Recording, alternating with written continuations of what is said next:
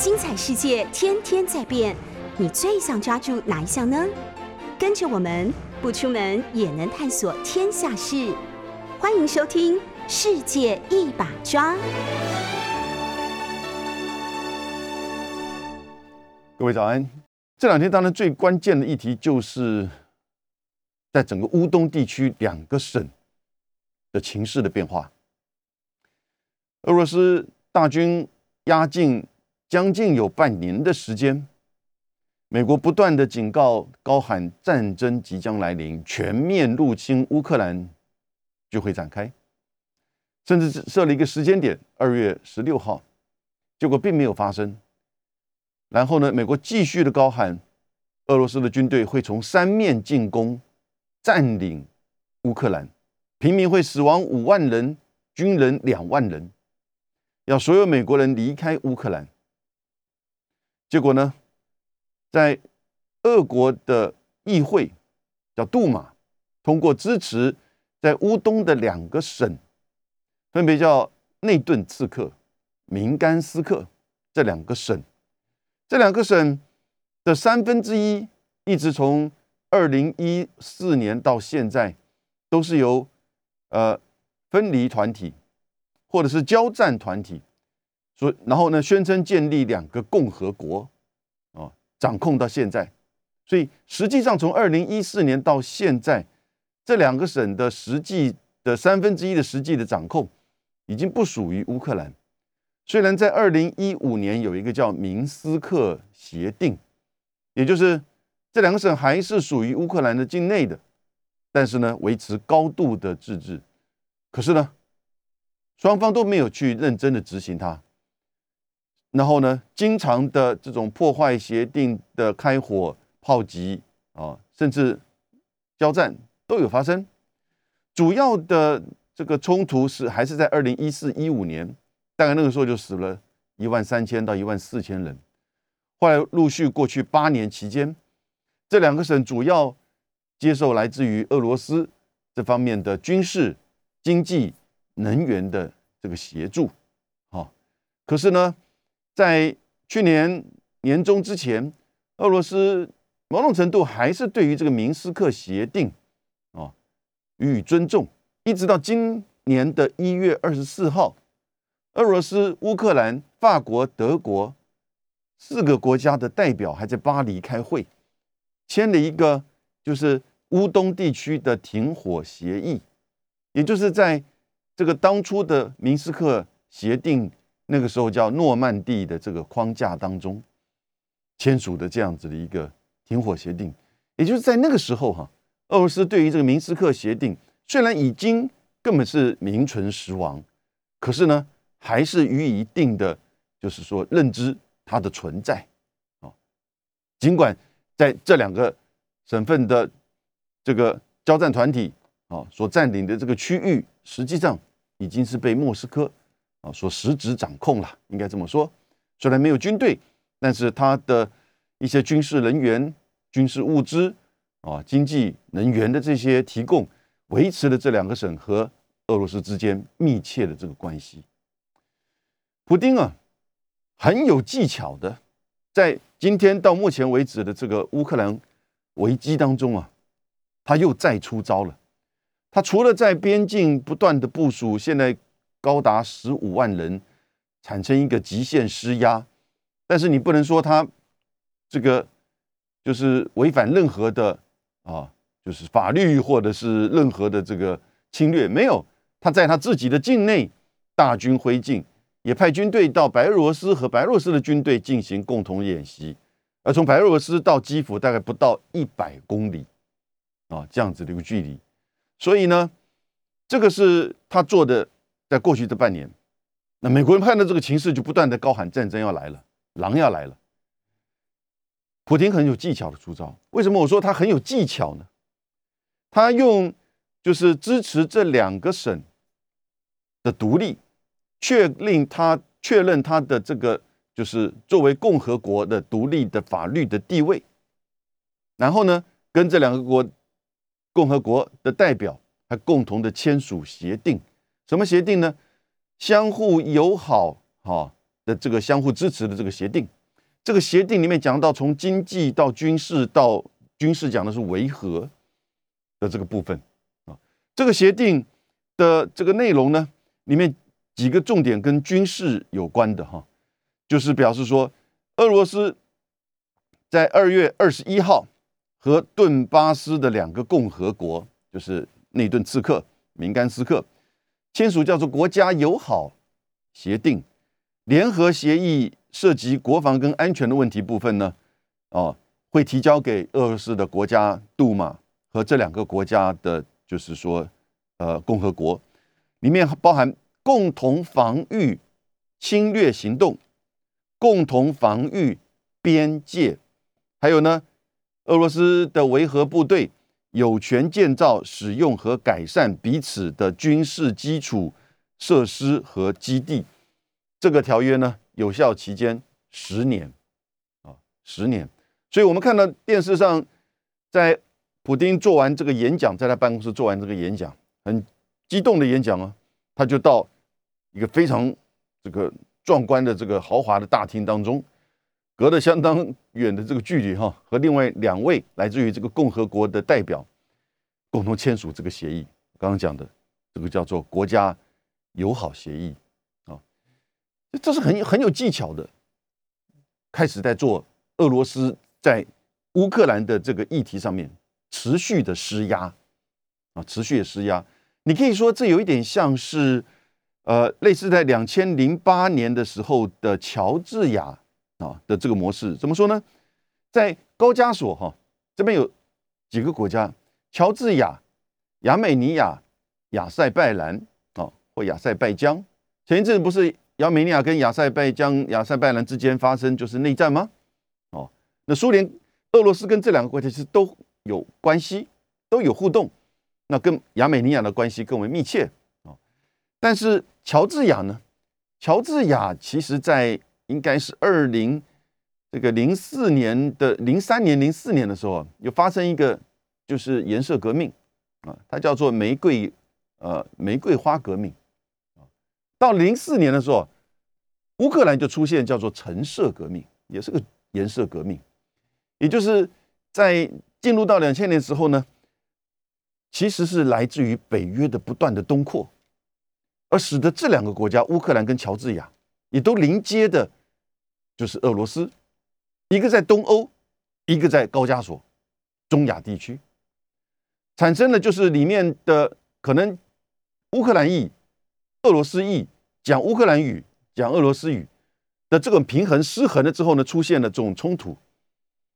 那这个冲突呢，后来在乔治亚这边呢，就导致它的北方的有两个省哈，它北方有两个省，那就出现就是说，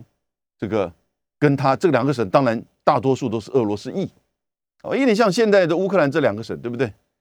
这两个省叫什么呢？这两个省叫南奥塞提亚和阿布哈兹。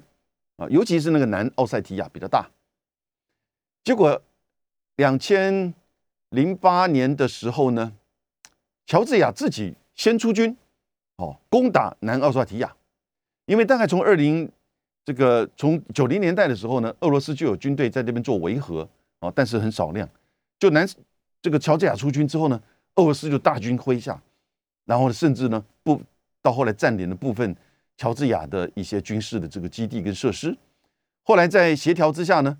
哦，那俄罗斯就撤回到了俄罗斯境内和南奥塞提亚的境内，但是呢，普京就承认这两个省为共和国，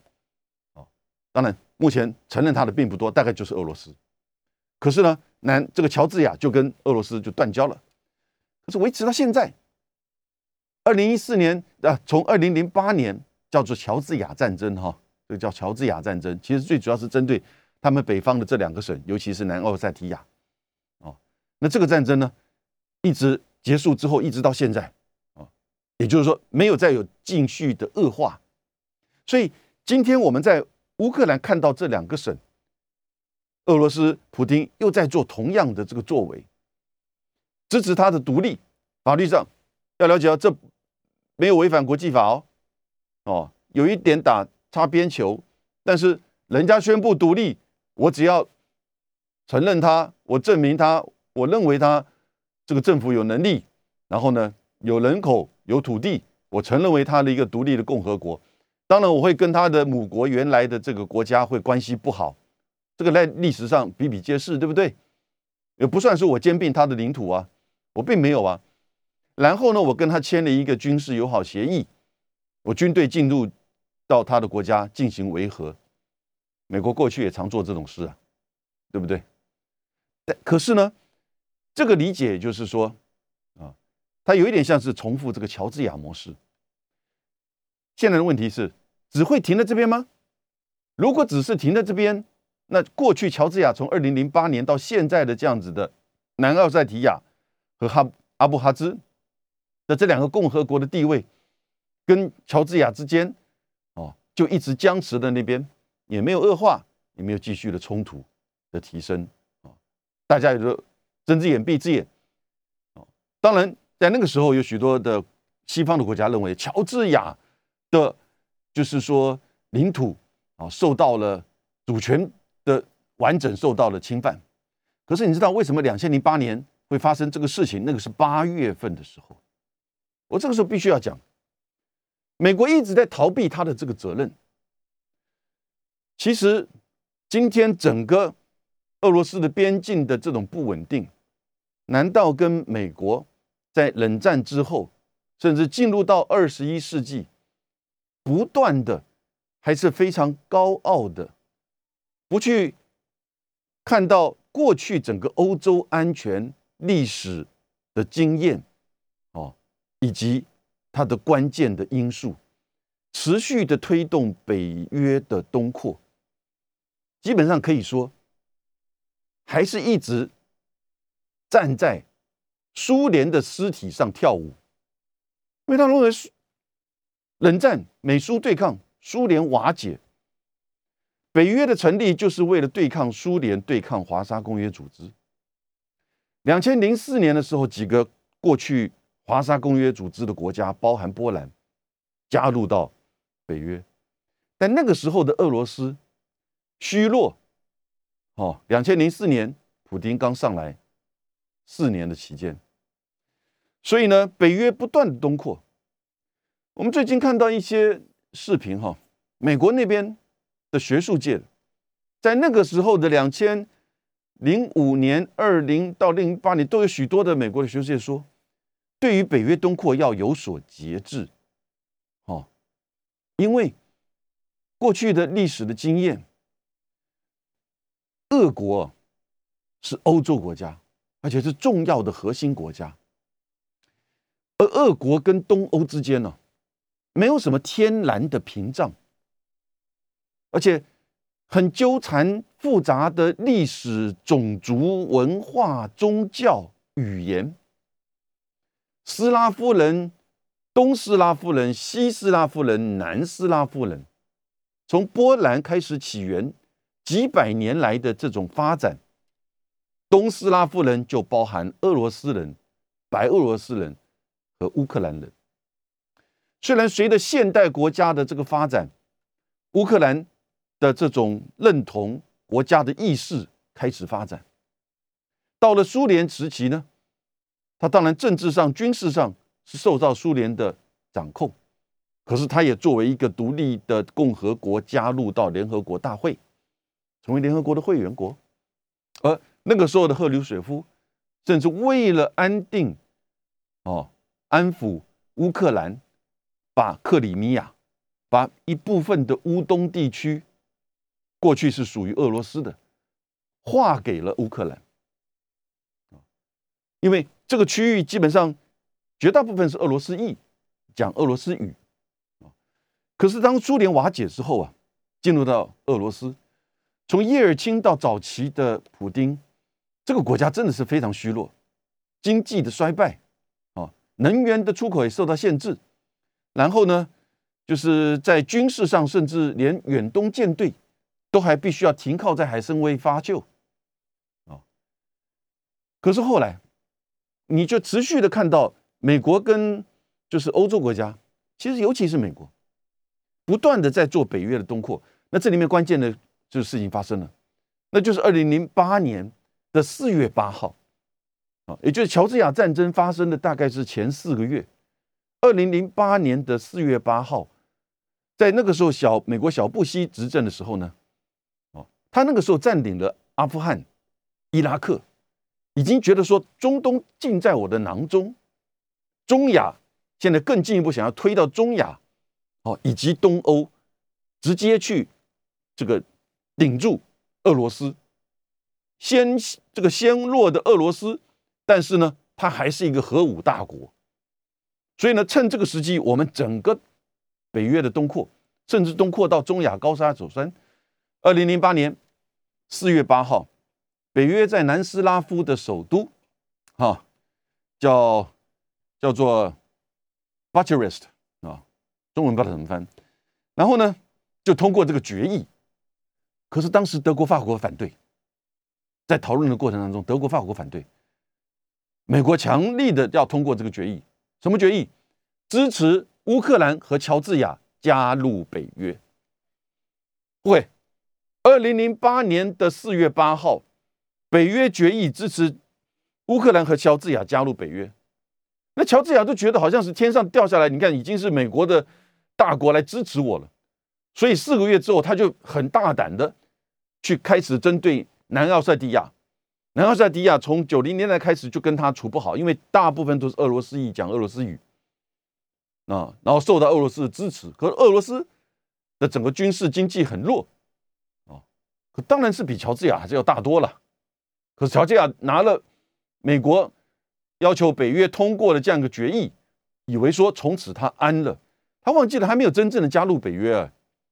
哦，结果呢，他就去。攻打南奥塞蒂亚，想要把这个省给拿下来、拿回来，就面临到整个俄罗斯，就是普京啊的这个反击啊。二零零八年的八月份的八月份，大概是八月中的时候，八月初的八月中的时候呢，南奥塞蒂亚开始发动，不到一个月的时间，就后来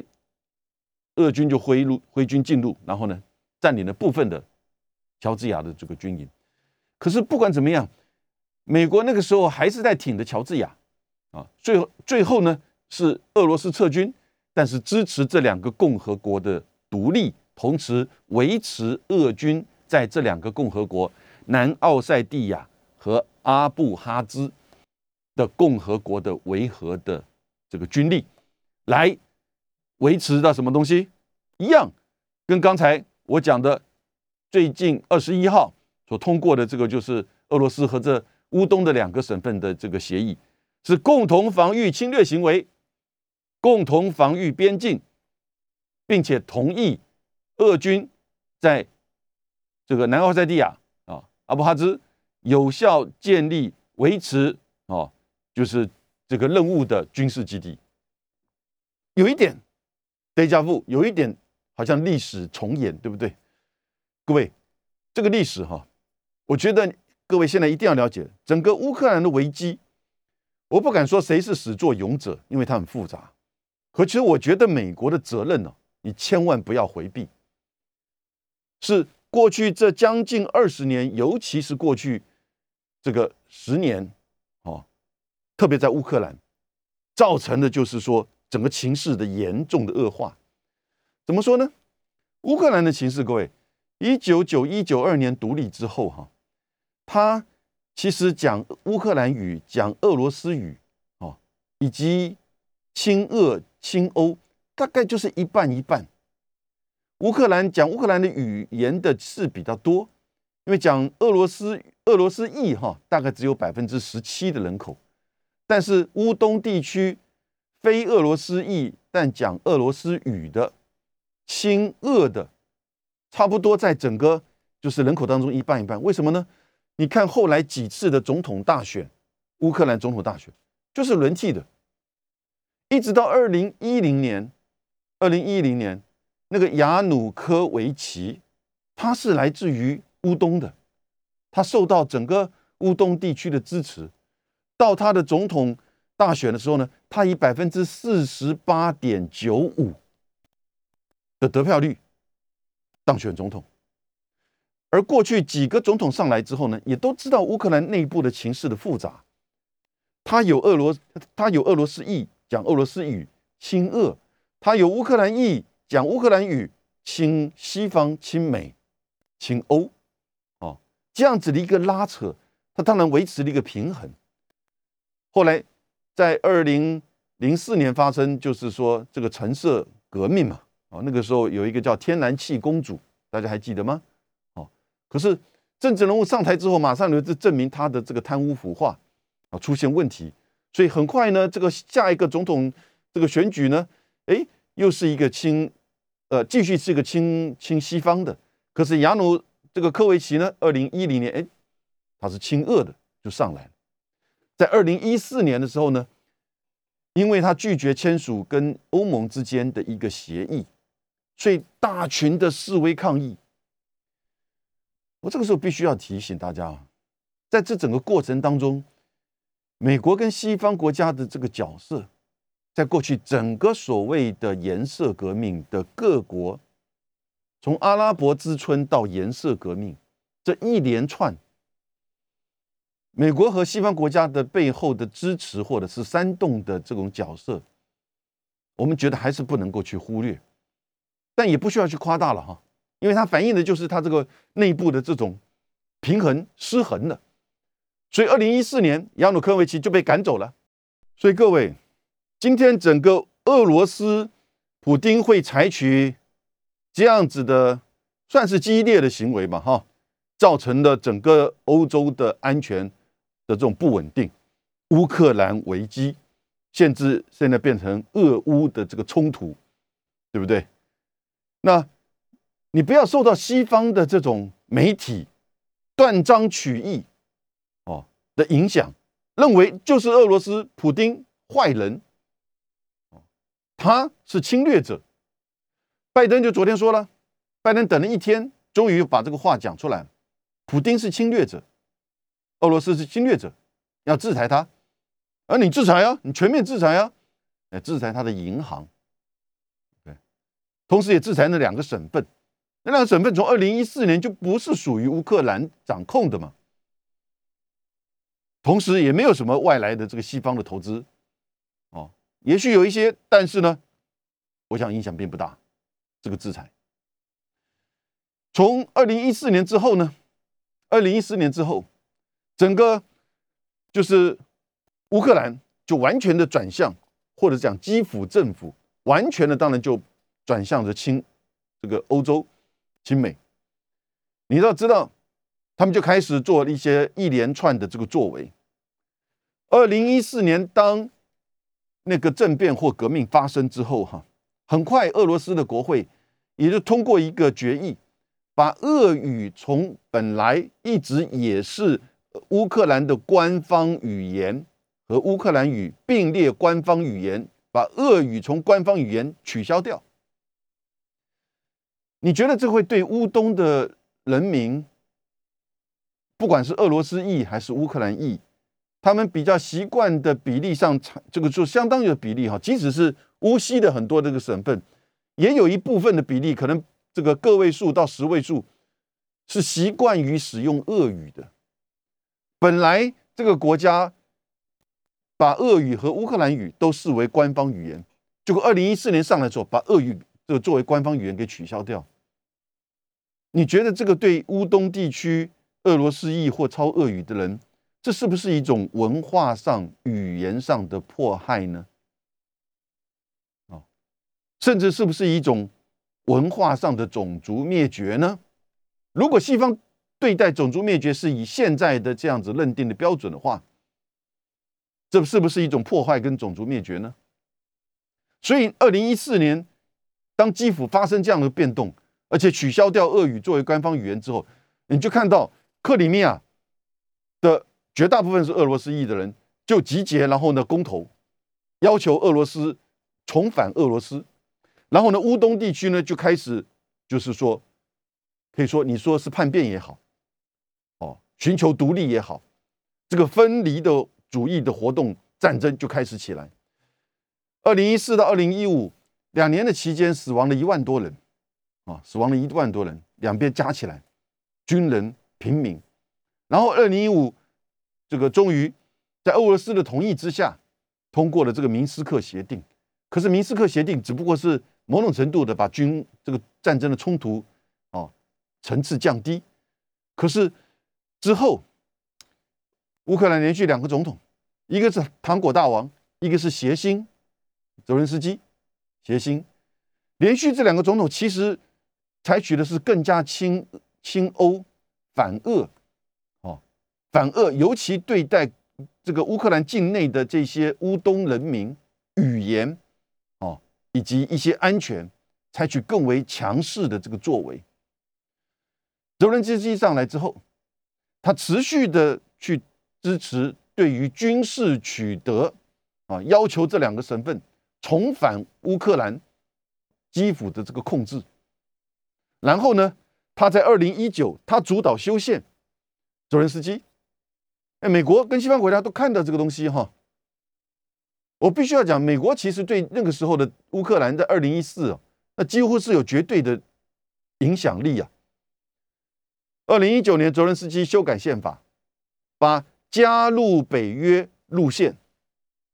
所以现在已经变成说，不是他个人，或者不是这个政策，或者不是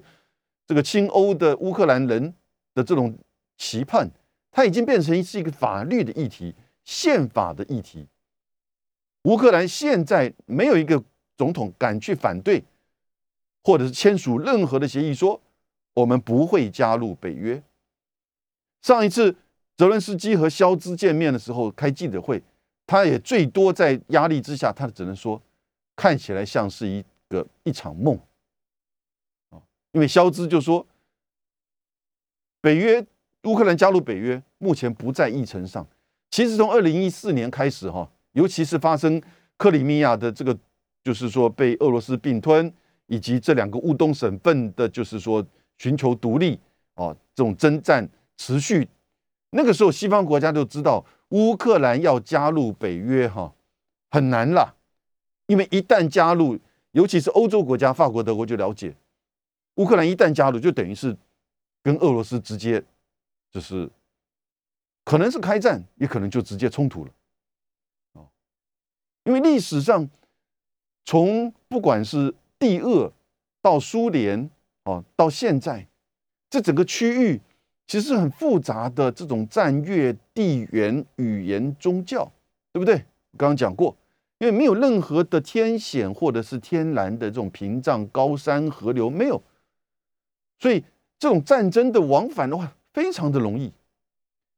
因此，从俄罗斯的观点，他也必须要不断的扩张，到了中亚，到了就是这个东欧，才能确保他自己莫斯科本身的安全。所以，他也必须要甚至扩张到你看，就是华沙公约组织，哦，以及到现在为止，他持续维持他的军事、他的核子武力。因此，上个礼拜，俄罗斯。也开始进行三位一体的核打击的演习。三位一体是什么意思？陆基的、地面的飞弹，哦的试射，洲际飞弹、长城飞弹；海基的，也就是这个核子潜艇的这个就是潜射飞弹，哦，也是长城洲际的试射，它打到西伯利亚，西伯利亚里面打个。俄国东部，然后还有呢，战略轰炸机发射巡弋飞弹，这是上礼拜哦，俄罗斯的演习哦，他就是告诉西方，告诉美国，我有绝对的核子武力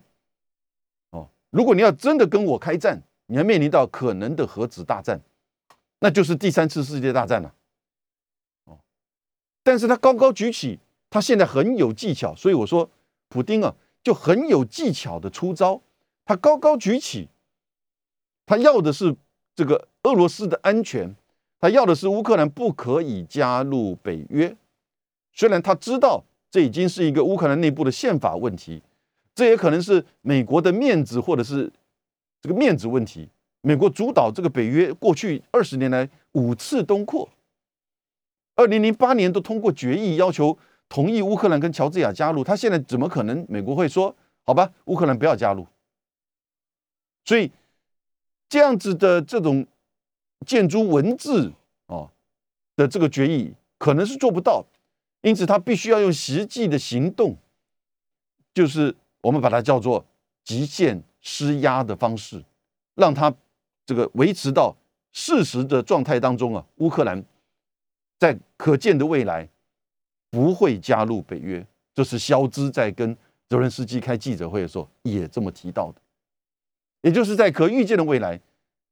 乌克兰加入北约没有在议程讨论当中。其实这就是告诉普京，乌克兰我们不会让他加入北约。至少德国、法国的立场是这个样子。同时，他们希望透过明斯克协议呢，去让乌东地区的这个情势能够缓和。因为整个到现在为止的乌克兰危机，哈，两大主轴。一个就是乌克兰是否要加入北约，一个就是乌东的这个情势，所以普京算是很有技巧的，高高的举起大军的压阵，然后呢，核打击能力的三位一体的演习，甚至在过去这两个月期间呢，在不同的这个这个海域进行大规模的军事演习，从北极洋到这个黑海到波罗的海，甚至到亚洲。哦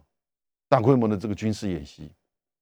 中间还包含和中国大陆和伊朗在就是波斯湾哦，靠伊朗这边进行共同的演习。虽然这个是去年就开始的，今年是第二次哦，但是中俄伊的共同演习，它的意涵真的还不一样。以及同时呢，北京冬奥的时候到北京来。签署了二十件、将近二十项合作文件，以及中俄联合声明，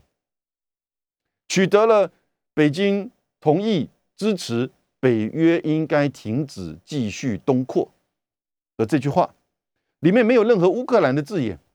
北京希望维持一定的距离，啊，但也不希望最后是以战争的方式，普京在处理就是乌克兰。同时呢。对一直强调的不干涉原则、国家主权，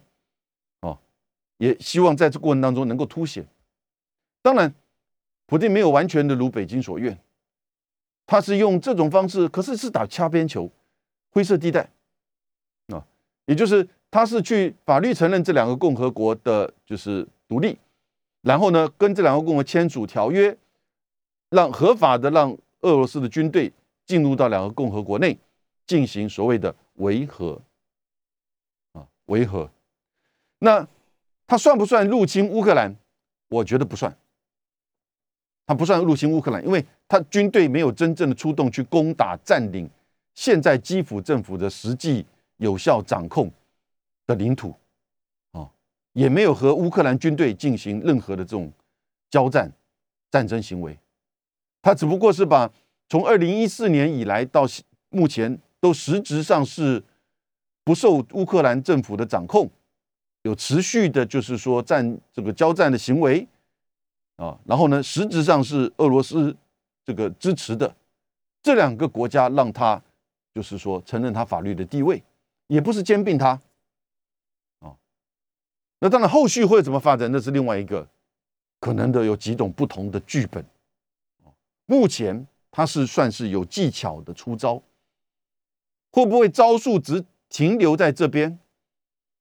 现在西方国家有一点希望是如此，因为他们现在声音喊得很大，从肖兹到强生到拜登，声音喊得很大，侵略者我要制裁你，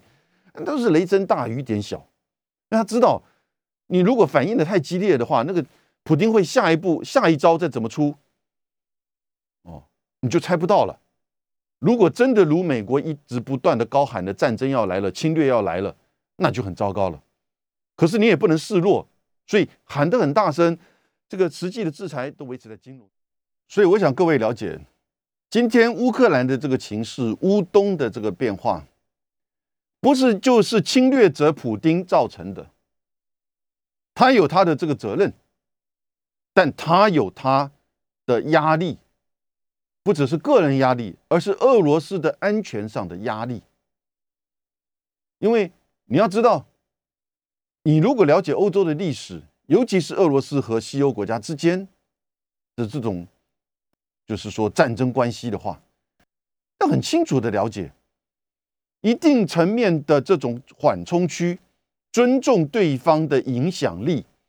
哦，给予对方的这种安全某种程度的这种支持跟保障，透过协议也好，透过权力平衡也好，透过对于这些缓冲区区国家，的这种就是说避免过度的介入也好，等等之类。俄罗斯和西欧国家之间的这个平衡才能够存在，而冷战的时候，它提升到变成是美苏之间，其实也就是华沙集团跟北大公北北大西洋公约组织，就是 NATO，而冷战的结束是以苏联的瓦解，很多的因素造成，但苏联的瓦解导致整个俄罗斯的这种衰败，所以过去这二十年你就看到，就是说过去冷战结束这个。快三十三十年了，超过哦。但是呢，进入到九零年代末的时候，当一九九九年北约开始第一次东扩的时候啊，他就挡不住了，他就觉得可以不断的就是逼近到俄罗斯，甚至顶住俄罗斯，让俄罗斯对欧洲安全不敢有所作为。但这个前提是美国跟俄罗斯持续的拥有核子武器，以及美国对欧洲的安全的保障。能够说到做到，因为大家都不敢用核子武器，美俄也绝对不会直接开战，哦，所以可是呢，不用核子武器还是会发生战争呢。那当战争发生的时候，你美国或西方国家在不用核子武器的时候，你有没有那个意愿？能力是有了，你有没有那个意愿？你有没有那个战略去怎么样贺阻？因为如果你要持续的东东扩嘛，对不对？结果两千零八年通过这个决议，要求同意乌克兰和乔治亚加入。二零一四年，乌克兰整个就是政变革命，然后呢，整个倾向的西方，甚至二零一九年，当乌克兰还把加入北约放入宪法的条文，到了拜登上来的时候呢，哦，你就看到两个国家，美国跟乌克兰眉来眼去。出售军备，共同演习，然后呢，你就看到乌克兰不断的主张要加入北约，作为这个北约的议程。而美国的官员，包含美国的国防部奥斯汀，在去年上半年访问基辅，哦，甚至公开的说，没有国家可以就是说拒绝乌克兰作为一个主权国家申请要求加入北约的决定。这到目前为止都还是这个态度，说乌克兰是个主权国家，他要怎么做是他的决定。而我们另外一方面，我们北约是一个开放的组织，谁要来申请，我们都不能去阻止他。这这讲骗人的话，对不对？这已经不是面子问题了。你拜登不可以再回避这个问题。也就美国，你要真的有这样子的意愿，要继续的北约东扩，你就要有实际的军事的力量、跟能力和意愿。来去支持他。现在你碰到抗拒了，因为当俄罗斯看到不断的就是说北约的东扩，乌克兰甚至把加入北约路线，以及拜登上来之后跟乌克兰之间的这样子一种互动，哦，川普的时候哈，川普的时候，因为川普跟普京有一点惺惺这个惺惺相惜哈，所以呢，有一点维持这边的这种就是说。避免它恶化的平衡，但是拜登上来的话呢，你不要忘记，民主美国民主党啊是很恨普京的，因为他们认为普京俄罗斯在二零一六的美国总统大选介入干涉，造成川普的当选。我不知道是真是假，但是美国的法院认为是真的，所以呢，在去年也这个拜登政府对俄罗斯提出制裁。所以在这种对，就是说，你看这个普京这个侵略者，这个坏人，他还介入到我的这个国内的选举，真有介入吗？这个介入能够影响这么大吗？其实我我是啊合理的怀疑，但我不能说他没有介入，我也没有证据。但不管怎么样，美国的民主党拜登政府是很讨厌普京的，所以呢，就跟乌克兰更进一步的，但是呢，他又知道。真的乌克兰加入北约哈，你真的乌克兰加入北约，你就等于是要面对面的跟俄罗斯对干了，是不是？美国军队会不会去？美国的这些战略武器会不会部署？所以，当普京提出来这个三个要求是乌克兰不能加入北约，战略武器不能部署，以及呢，就是说军事的驻扎啊，回到一九九七年之前，这些大概西方、美国都不可能同意。但是这些都是对俄罗斯的安全上，他觉得最大的这个威胁所在啊，也就卡一直卡在这边。卡在这边的话呢，我觉得美国你自己要了解。我不能说你是今天俄乌克兰危机的始作俑者，因为它因素很复杂，也有乌克兰内部的情势，也有俄罗斯普丁自己怎么看待这个议题哦。但是呢，美国的不断的推动北约的东扩，以及不去顾及到作为一个核武大国啊，俄罗斯在冷战结束之后，他自己本身的这种安全保障。的这种尊重，这种尊重可能是在条约上，比如说过去的中程导弹协议，啊，美国后来自己退出，美国又退出了伊朗核子协议的谈判，啊，美国又自己退出开放天空，那这都是一种军事安全互信，两大核武大国从冷战到现在，因为美国也许觉得。俄罗斯已经是今不如昔了，因此呢，没有必要再透过这样子的协议，再做自我的设限。冷战的时候，美苏之间还有一个禁止发展反飞弹系统的条约的，要确保这种核打击的有效性，来造成恐怖平衡。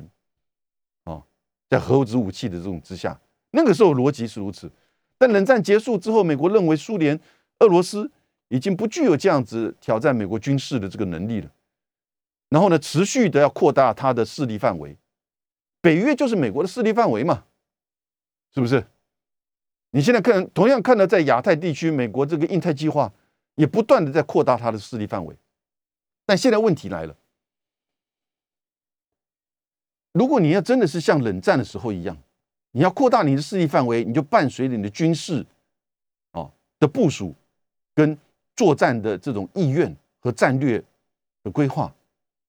你才能够取得这些国家这个偏向你啊信任你，以及呢才能够去相当不就是相对的贺主可能要采取动作的这些国家。但是呢，我们现在看到美国在阿富汗撤军之后，很清楚的，它虽然还是世界第一大的军事大国，可是它使用。动用军事武力，即使是传统的军事武力，更不要说当然核子层面了哈。美国都不愿意。你看，当时俄罗斯大军压阵的时候呢，美国马上就，我的感觉某种程度就抛弃了、放弃了乌克兰。哦，就第一时间在去年应该是六月、七月的话，拜登就说，我们绝对不会派兵进入到乌克兰。因为他那个时候就知道乌克兰情势有一点变得复杂化了。我们不是在去保护乌克兰，因为乌克兰不是北约的国家，乌克兰不是北约的国家，这根本是表面化。因为你已经在二零零八年说要让乌克兰进入到北约嘛，但是他知道俄罗斯已经开始忍耐不住了，要反击了，而反击的针对就是乌克兰。哦，那当然，他另外提的两个就是说，呃，武器啊、部署啊，那个是附带，那也不太。容易做得到，所以他第一时间就放弃乌克兰，让乌克兰的情势由乌克兰战争由乌克兰自己来面对。但是他只是说，你敢打乌克兰，我就会对你采取经济跟能源的制裁。可是俄罗斯哈的关键也是也是要感谢美国，在发动阿富汗战争和伊拉克战争之后呢，哦，使得。就是说，